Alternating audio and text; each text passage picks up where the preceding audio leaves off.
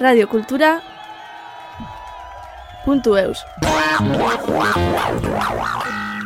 Emankizun unen helburua sinplea da. Musikari edo kantari baten ibilbidean eta filosofian sartu eta aldi berean bere kanta batzuk deskubriarazi. Josu Simun Bilela Beitia, Belako eta Lukiak taldeen kideak, solasaldi gozo bezain interesgarria eskaini dauku.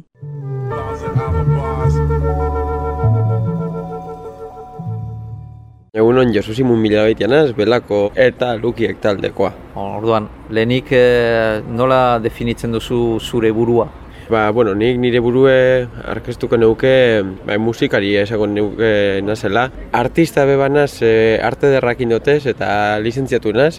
Orduan, ez da geratzen oso borde esatea artista nazela. Azken batzuten emoten dugu, e, soi artista, artista naiz, ez? E, bueno, napur bete handitasuna edo arroa emoten dugu. Ja, bueno, nik lizentziatura ekotazik, eh, artista nazela be esan nik, eh? Bueno, arte ikasketak egin zen ituelarik, zintzen zure hasierako ideia musika zenuen hor eh, ez dakit zalitasuna undienetariko bat bezala edo zuk gehiago ez dakit eh, beste motako arteak zinituen begibistan. Arte darratan hasi nintzenean, ikusentzuneko arlotik edo guren neuen jo, eta bai, eta hortikin neuen. Baina bai, musika beti egon zan, arte darratan sartu baino lehen hau, niakin neuen, ba, musika gazer ikusi edeko zeuzer ingure neuela, oza, oso arkin neukan hori. Baina, bueno, gero karreran eh, beste arlo batzuk jorratzen zuzta, adibidez, eskultura pilo bat guzaiaten, eta Baildo horretatik neuen bai Erasmusen adibidez, aukeratu nituzen arlo guztiek, ia guztiek eskultura ziren. Eskultura, baina eskultura ba, edatua, ez bakarrik ezagutzen dugun eskultura marmolean eta bestea, et beste zentzu amplioago baten. Baina bai, musika beti egon da hor, eta jakin dut zeu zer inguren neuela musikagaz erlozen da. Erasmusa, nugen egin zenuen, zemotako esperientzia izan zen? Erasmusa neuen, oin dela zazpi urte, Belgikan, e, iparraldean, e, zona flamenkoan, Hasselt, Hasselt zan, e, irian izena. Eta bai, urte erdi neuenan, hotz asko pasatu neuen, eta bizikletatik asko jauzi nintzen lurrera Moskor etxera bultatzea gaitik. Eta arte egintza hortan, deskubritu zenuen, beste giro bat, beste zerbait, edo Bai, abur bat Erasmusak moten zu askatasun bat, e, ez dira oso exigenteak izaten irakasleak eta behintzat han edo gure gure karreran. Orduan niri jo nintzen beste lagun bategaz eta aukeratu gendu zen arlo batzuk eta asko arrieskatzen gendun. Ze, egiten gendun nahi genduna. Eitzen gendu zen gauza batzu, ba, jendeak flipatu izan zuela. Eta zan, ba, esken eukalako presio horik, hau gain dutu behar dugu holan eta bestea. Eta eitzen gendu zen zorakeri asko, eta gogoratzen dut irakasle bateri asko gustatzen jakola guk egiten den genduna. Eta sartu eskuen masterreko ekaz, ba, erakusten zer egiten gendun, eta oso erlazio gana ingendunango irakasle batean. Bart, bandik, oraindik akordaten naz e, beran izenagaz, eta bai, ja, aspaldi, zazpi urte taldea hasi berri genukan, belakona, lehenengo disko atara barik, eta justo Erasmusetik buelta ostean, hasi izan ja, taldea serioago, eta ja, hortik biratatu gendun gure bizimodue. O, taldea aipatzen eh, hasi baino lehenau, lehenik eh, galdera pizkat filosofiko bat, baina zu artista bat, zer nola definituko zen, zer da artista bat? Zer, edo zer uki behar du, edo?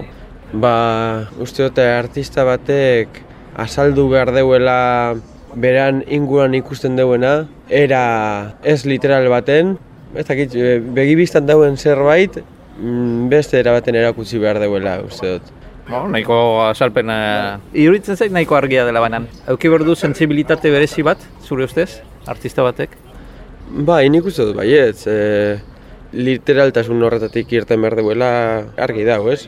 Ze gizakia eta gizartea pilu bat urte dabil artea erabiltzen eta hori zeu zer gaitzi da, osea, esan gure deu behar bat dela ezinbesteko zerbait. Era diferenteak egon dire gauza ezberdinak espresatzeko, Eta hor dauz, ezik, bai, sensibilidade hori guzti dut oso gizakiaren adala. Bueno, ez dakit eh, betiko eh, diskursoa den, baina bueno, ba, artea, gero eta jende gutxiago interesatzen dela arteari, eh, gizarte konsumista baten gaudela, ez dakit ze, ez dakit. Zuru ustez, oza, erreala alda zuk ikusten duzun arabera zure inguruan edo bueno, ibiltzen zaren tokietan ba, jendearen parte handi bat artetik pixkat aldendua dagoela eta behar bada ez duela inungo interesik edo ez edo denek daukagu horrelako erlazio bat artearekin. Bai, ba, eske oso ezberdina da niretzako artea eta artearen industria eta musikan berdin gertzen da musika eta musikaren industria. Orduen, nik uste dute danontzako beharrezkoa dela artea, baina egia da, ba, bizi dugun mundu konsumista eta kapitalista honetan, ba, artea ba, bete bigarren planoan usten da, ez delako beharrezkoa eta beste gauza batzuk orda egin du behar direlako, ezinbestekoagoak direlako edo ez, baina nik uste dut danontzako dela oso garrantzitsua eta egia da jente asko aldendua dagoela, baina nik uste dut gizartea ez dagoelako ondo ez. horre gaitxi italako. Bueno, horre belako bizkat uh, aipatuko dugu, bueno, belako zer da? Nola aurkeztuko zenuke belako? Ba, belako zan lau lagunen proiektu bat, non batzen ziren eta ondo pasatzen zuten, ezer gabe, ez, inolako helburu gabe, bakarrik e, lauren artean ondo pasatzea, eta orain lau lagun horiek bihurtu dira familia, lauko familia bat, non orain badituzte metak eta helburuak eta ja beraien bizi modua da eta beraien lana, bai aldi berean familia dute beraientzat talde hori. Orduan oso, oso berezia da.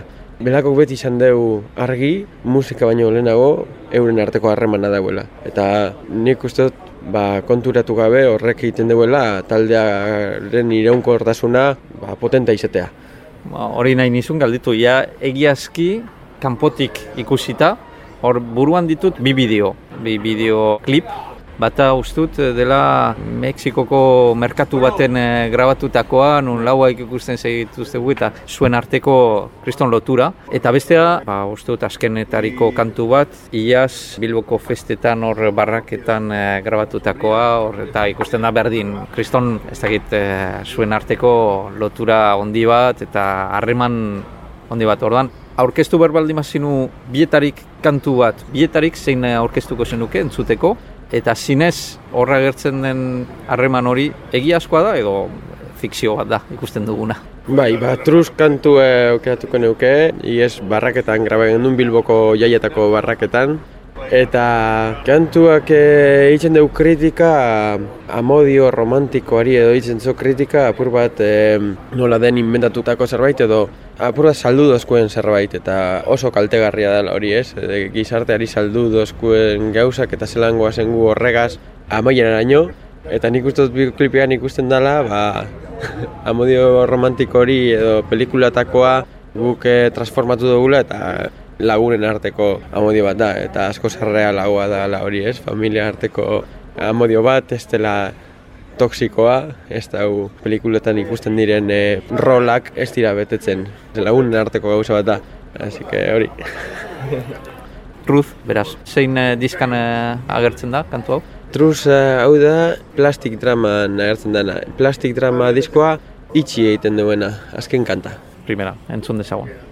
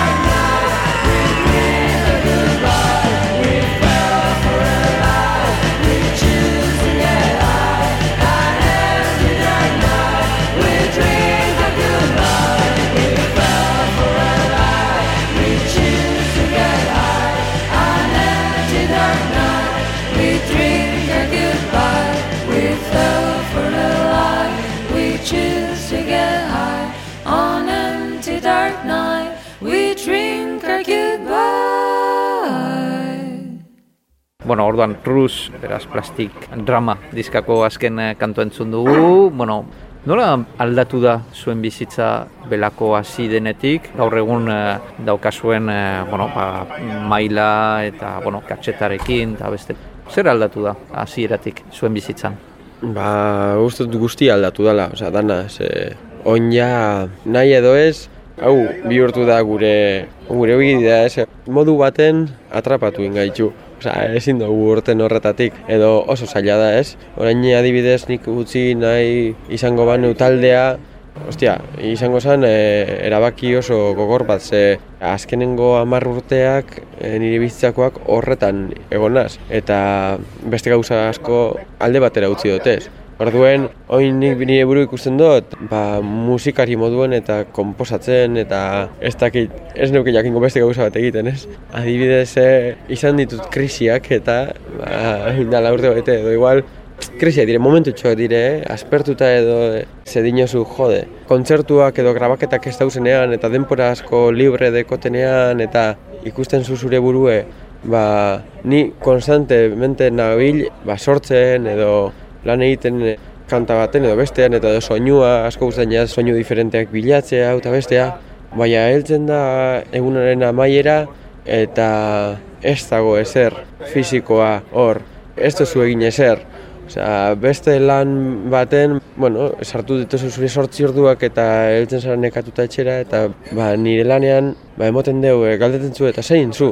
Eta nik nire, bueno, ba, ba, pilo bat gauza egin dutez, baina ezer ez, aldi berean, ez? Orduen horrek eh, frustrazio bat emoten zu batzutan, Ze ez zulako zure burua realizatuta ikusten. Eta e, krisi bat, en plan, e, jode, nik izan nahiko neuke kartero edo lako zerbait, eta egin lan zerbaitetan ez dutela asko pentsatu behar, baina heldu etxera eta pum, aldatu txipa, eta fuera, ze, karo, hemen zuk egin behar duzu, zuk sortu behar zu, ze gure lana sortzea da. Eta sortzea da, azerotik, ba, folio utz bat, paper utz batetik, abiatzea. Eta batzutan, astea oso zaila izaten da.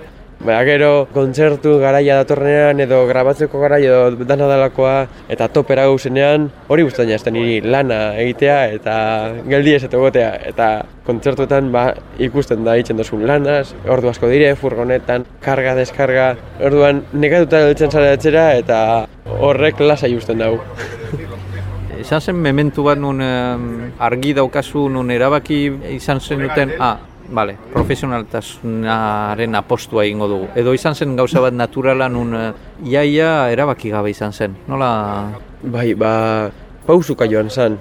Ze, azikeran ez gendun pentsatu profesionaltu egin bergara. Ze, bueno, azikeran, ba, ez geneukan meta handirik, ez? Baina gero eta serioago jartzen eh, hasi zen gauza edo kritika oso onak jasaten hasi ginen eta erabaki gendun. Hau serio hartu behar dugu. Eta, bueno, hasi ginen serioago, kompromiso gehiago, ba, igual, e, futbol ekipo baten izatea lez, ez? E, ba, join barra entrenamendutara eta gero partidutara, holako gauza serio bat. Eta gero ja, ba, bueno, denengo disko batara ostean, ba, bai esan gendula, jo, saiatuko gara, hau, gure ogibide bihurtzen. Oso zaila da, ze ikusten duzu zure ingurura eta ba, jenteak ez du lortzen, normalean, eta apustu bat da. Azkenean bizitzan apustu egin behar dire, nahi ala ez. Eta zorionez, laurok egon gara untzi berdinean, norabide berdinean eh, arraun egiten ez. Orduan hori igual beste talde batzutan edo beste pertsona batzutan ba, igual batan bat ez dago ados beste agaz, baina guk sorte oso nahi izan dugu, guztiok egon gara beti ados guztiakaz. Así que bai, momentu baten egon zan ez doko goratzen noiz, baina igual zan zeu zer subkonstientean, ez dakitzi hitz egin dugu inoiz, baina bai. Gainera lehenengo diskoan esperientzian ostean, hasi ginen jagu erabakiak gehiago hartzen, Ze hasikeran hasi berriak ginen eta ba, bueno, disketxe batekin den e, egin hau egin bestea eta dirua emeti dugu eta gero esan dugu, kieto, a ber, guk montatuk behar dugu gure belako rekord zigilua, e, apur bat simboliko moduan, ba, guk izateko ba, gure eskubideak eta erabakiak hartzeko. Eta autoeko izperanaren bidetik e, jo gendun. Eta gaur egun adibidez, ba, bueno, lander gure bateri joleak itzen deuz, apurbete kontaktu lanak eta hola, nire arrebak lorek bajistak zenbaki guztiak eramaten ditu, organizatzen ditu ba, guztiak ikaskinak, gure koizuen bat bada kontzertu bat, ba, e- ekipoa alkilatu, e, ordainu ekipokari, hau eta bestea. Osea, saiatzen gara guk kontrola izaten guztietaz. Orduan, bai, momentu baten, esan genuen, hau guk inaldogu eta apustuak eurrera intzeuen. Bi batzuek, musikalki, gogoratzen naiz, lehen e, diskatera zenutelarik, egiten zenutela, zinez gogoa zenutena. Eta estiloak nahaztuz, eta guztiz ezberdin. Ja, profesionaltasun hortarat e, horren apostu egin eta gero, segitzen duzue musikalki askatasun hori usten, edo ja e, esaten duzue, bueno, ez, egin dezagun hau, ze hobeto ibiltzen da hau baino. Ba, bai, guk beti pentsa izan dugu, estilo aldetik edo, eta komposatzeko orduan, ingo dugula, guk nahi duguna momentuan ez, eta gustatzen jakuna. Eta filosofi horregaz eh, jarraitu dugu beti. Egia da be bai, ba, denpora aurrera doala eta ba, igual eh, entzule gehiago dekosuz eta kompromiso handiagoa dela, ez? Ze inok ez dutzunean entzuten, ba, erreza da edo zer egitea, ez dago galtzeko ezer. Eta egia da, bigarren diskoan igerri gendun, hasi ginela kantatan eta eh, oso argi, ingo dugu nahi duguna, eta ez dugu jarraituko estilo finkorik, ez patroik ez formularik, ze hau da gure formula, ez egotea planik, eta ba, honek urtetan baduzku eta gustutan baduzku soinu honek, ba, bueno, eurrera, eta zazpi minutuko kanta egiten badugu, ba, eurrera ere. Eta bigarren disko horretan hori izan zen ideia, ja amaitzen egin zela etorri izan beldurra. Ostia, ba, igual pasatu ingara, ez? E, ez que igual hau ez tozku entzungo jendeak, edo... Baina gutxi iran zegoen eta esan duen aurrera. Guretzako ona bada, seguro entzulentzako ona izango dela. Eta hori argi dau, kontzertuetan be, zuk espadozu disfrutatzen, zuk espadozu sinesten zure kantetan, ba, ezin duzu transmititu eta lehen egon gara horreta solasean ez? Osea, ba, guk inaldogu, ba, badakizkigu kanta edo estilo askoren formulak eta inaldogu struktura gakotxa artean funtzionatzen da bezenak, baina guk nahi duguna da zerbait guri transmititzen dozkuna itxea, eta guk disfrutatzen dugunean oholtzan, eta harro gauzenean kanta barri bat sortu dugun kanta barri bategaz, nik uste dut hori dela, horretarako gauzela, eta hori galtzen den momentuan, ez dugu eskaintzeko ezer. Orduan, nik uste dut horrela jarraitu behar dugula. Formula bat badago, hori da. Osa, guk sinestea, itxen dugunean, eta defendatzea, azkenen goraino, sinesten dugun horretan. Beste kantu bat aurkeztuko dugu, orain.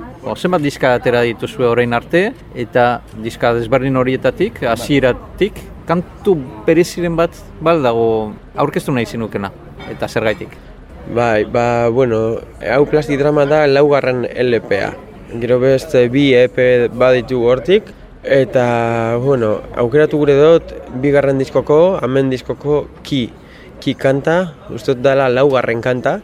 Bueno, hau, nahiko kuriosoa da, ze momentuen grabatu gendunean disko uste gendun hori zala igual, e, ba, diskoko kanturik potentena, hau eta bestea, eta bai, guretzako oso kanta politxe da, Baina gertatu izakun, kontzertuetan ez zeuela ondo funtzionatzen, ba behar bada gure kontzertuaren struktura edo garaian, igual kainero hau zan, eta igual kanta hori sartzeak bajatu itzen zegoen, edo behintzat hori izan gure ikuspuntua edo gure pertzepzioa.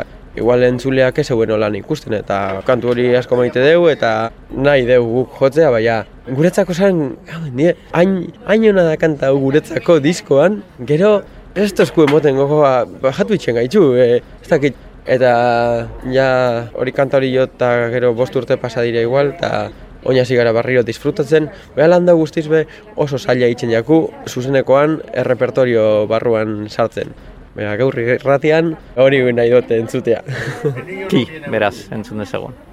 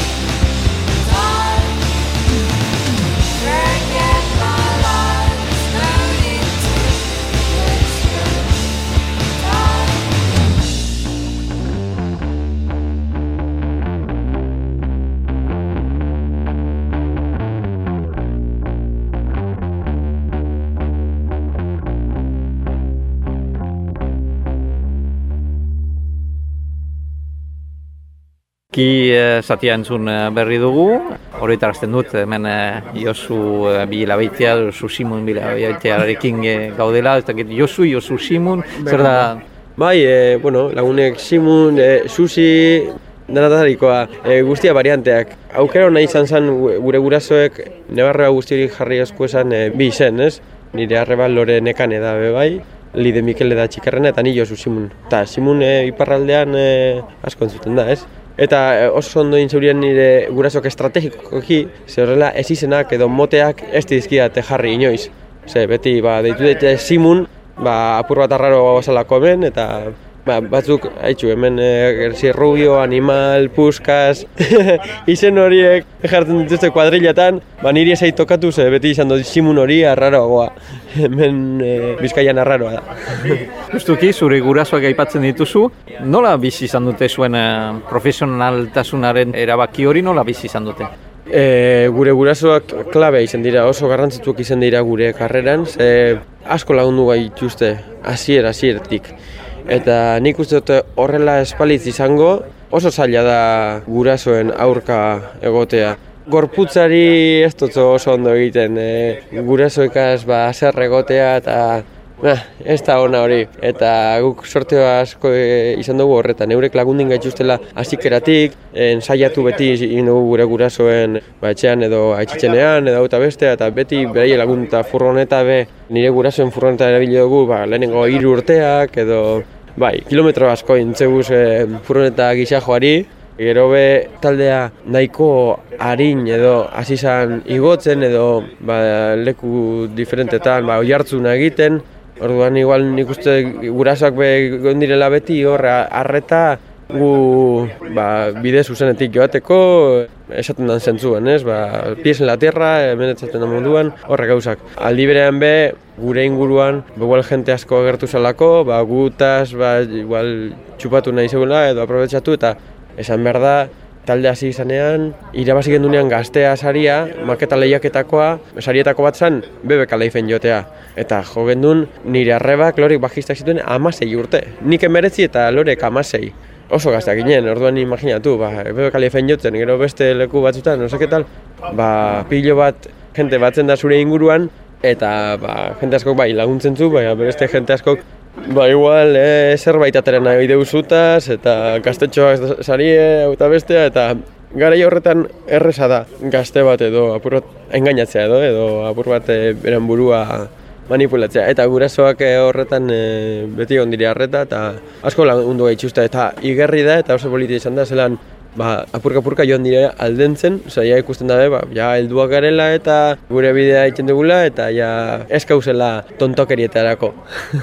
Primeran, hor, bueno, aukera izan duzue, eh, asko bidaiatzeko, aipatu duzu, eh, bueno, ba, horri kontzertu asko, toki desberdinetan, eta ez bakarrik eh, Euskal Herria, baina Euskal Herritik kanpo eta nahiko urrun. Zein da horrelako, ezakit, mementu berezi bat, toki berezi bat, eh, ez bakarrik kontzertuak, eh, izaten alda bizitatu izan duzuen eh, hiri bat, edo toki bat, edo, ezakit, horretzapen berezi bat? Ba, adibidez, e, 2000 eta mazazpien, ingen duen bira oso handi bet, hasi ginen Moskun, gero joan ginen Japonera, Koreara, Estatu Batutara, amaitu gendun uste dute Alemania eta Erresuma Batuan, baina tartean Mexikon egin gendun denpora gehien, hilabete oso bat edo Mexiko nolako zerbait. Handik pilo bat kontzertu eta oroitzapen oso politxe dekogu joan ginen Chiapasera. Eta justi urte horretako irailan zen ziren e, terremoto, lurrikarak. Lurrikara oso handiak, Mexiko irian e, kalte asko zeuen, ahildakoak, e, ikusten zen hori eta oso oso tristea zen. Eta gu igual 2008etik urtero gaz Mexikora eta pasatzen zen kale batutatik, non edifizio bat zegoen eta ja derrepente ez. Eta hori ikusten duzun arte ez dakizu zein beldugorgarria dan lurrikaren kontua. Eta Txiapasera joateko aukera eukik gendun, ban e, donostiko lagun bat bizitzen egon zan eta intzeuen elkarlan bat e, hango Brigada de Costas de Chiapas eta laguntzen diru ataratzeko lurrikaren eh, kontutatik eta jo gendu zen hiru kontzertu hango herri batzutatik Tonala, Sintalapa, Arriaga, eh, San Cristobal de la Casa zera joan ginen, oso herri politxe. Baina bai, horre kontzertuak izan ziren, apur bat ba, horretan laguntzeko edo, eta oso oso politxe izan zen ze. Joan ginen leku batzutara, non jentantzako gu igual ginen estralurtarrak. Ze dire, herriek oso aldenduak ezagutzen dugun guztira, ez? Mexiko be oso handia da, eta ez teko zer ikusirik Mexiko hiriegaz, horrek beste mundu baten egotean ez da. Eta oso politxe. Eta aprobetsatu gendun, euki gendu zen eh, egun batzuk, eta joan ginen hor tornala inguruen leku batera Boca del Cielo deiturikoa. Hor manglariak, kokodriloak eta eta beste joan ginen gau bat pasatzen txabola batera, non ez ez argindarrik ez ezebez, baina hor temperatura ba, nahiko ekuatoriala da eta goiz egunez eta gau ez e, temperatura antzeko itzen dugu, bero itzen dugu beti, Pazifikoko ura, hor, manglariak, lagukoak, pilo bat animali, derrepende puerko espinandi bat pasatzen zen gauean, zua makan lo, eta beste mundu bat. Eta hori, goizan, ba, bertoko herriko jenteagaz, txalupetan eta hango tipo bat esatutuen neuen Jesus izenekoa, eta esan oste, ba, nahi badozu goizean etorri nikaz, arrantzan noa eta bestea, eta erakutziko duzu bertoko egaztiak, animaliak, eta apur bat eh, esplikatzen, eta ikusten zen duen eh, nola han bizi diren oso gutxirekin, baina ez teki eh, ordutegirik. Arrantzan nintzen dabe, jaten dabe, arrantzan egin dutena, eta ez teki ba, jateko ordurik, ez ez ba, bueno, hor pasatzen dabe egun, eta ez teki Ba, egon, egon gara Japonen eta Korean eta oso desderbine da, baina gehien igual impactatu dozkuna hori izan da. Nola han bizi diren, hain gutxigaz eta igual de bereiek jakin gabe, ba, komunidade forma baten, eta jo, oso, oso polita, oso polita. Eso oso interesgarria eta hor e, belako talde nagusia ez dakit zer, mm, baina baita ere beste proiektu baten zaude, Lukiek, Lukiek zer da? Hori izan zen, ja, belako gaz hasi ginenean asko jotzen batez be kanpotik, Euskal Herri kanpotik, eta ja areto handietan, festivaletan, nire negoen apur bat e, faltan botatzen gaztetxeatan edo areto txikietan jotzea, eta bai, apur bat faltan botatzen eguen hori, eta igual presiorik ez izatea belako gaz, ba, igual izen bat edo dekozu, eta ezin dozu edo zarkauza ez? Bueno, esan izen nolan, ze presio gehiago zen, lukiekekin, ze, karo, nik ez dut inoiz abestu, eta lukiekekin hasi nintzen, orduan urduriago jartzen nintzen e, horre, nik horpegi ematen abesterakoan, Baina oso esperientzia politxe izan da, eta ganera hiru lagun gara mungikoak, bertokoak, non batzen ginen kosta bernan, segure baterioleak han itzen zegoen lan, batzen ginen bera barran, ja azkenengo orduetan non ez dagoen lan askorik, orduan bajista ni barran alde baten eta bestean e, bateria beti musikaz berba itzen, eta bakoitza beran gustuak eta dekoz, baina gauza bat dekogun amon komunian da, laro gita amargarran amarkadako musika. Orduan beti egon gara pentsatzen, ba, ze gaitxik eskara batzen talde batin, baina beti izan hori, berba itxea eta hor geratzen zan, ez? Esan gertatzen. Eta behin gogoratzen dut, ba, 2008 bostean edo atletiken partidu bat ikusten, han eta berna horretan bertan, e, UEFA partidu bat zen, bueltakoa, Turinen kontra, ematen zeuen pasatu ingo genula fasez, ze lehenengo partidua irabazien gendun, kanpoan, ez dakizer, emaitza ona, Eta, bueno, uste galdu intzeuela atletikek, eta eliminatu izan la UEFA-tik, eta izan zen, eh, utzi behar dugu futbola, venga, eta biherren saiatu ingo dugu. Eta atletik galdu intzeuelako egun horretan, lagundu eskun, ba, taldea bultzatzen, eta futbola ez ikusi, eta hasi gitarra distorsionatuak e, pisten, eta hola hasi izan taldea. bueno, oso ondo. Ja, bateria gau gelditzen ari naiz, orduan azken galdera egingo dautzut, azken kantu bat eh, aurkestea, eta agurtzeko, ba, nahi duzuna, eh, amets bat esatea, ez dakit plaster dramari buruz, amets bat baduzun edo helbururen bate horrela. Eta azken kantua, esaten alda, edo belako plastik drama edo lukiek nahi duzuna. Vale. Azeningo kanta aukeratuko dutena, plastik drama diskoan dau, kanta oso barrie da, eta zigon deitzen da frantsesez e, abestua dau. Letrak itzen dugu e, metafora antzeko bat transexualidaderi buruz e, hitz egiteko.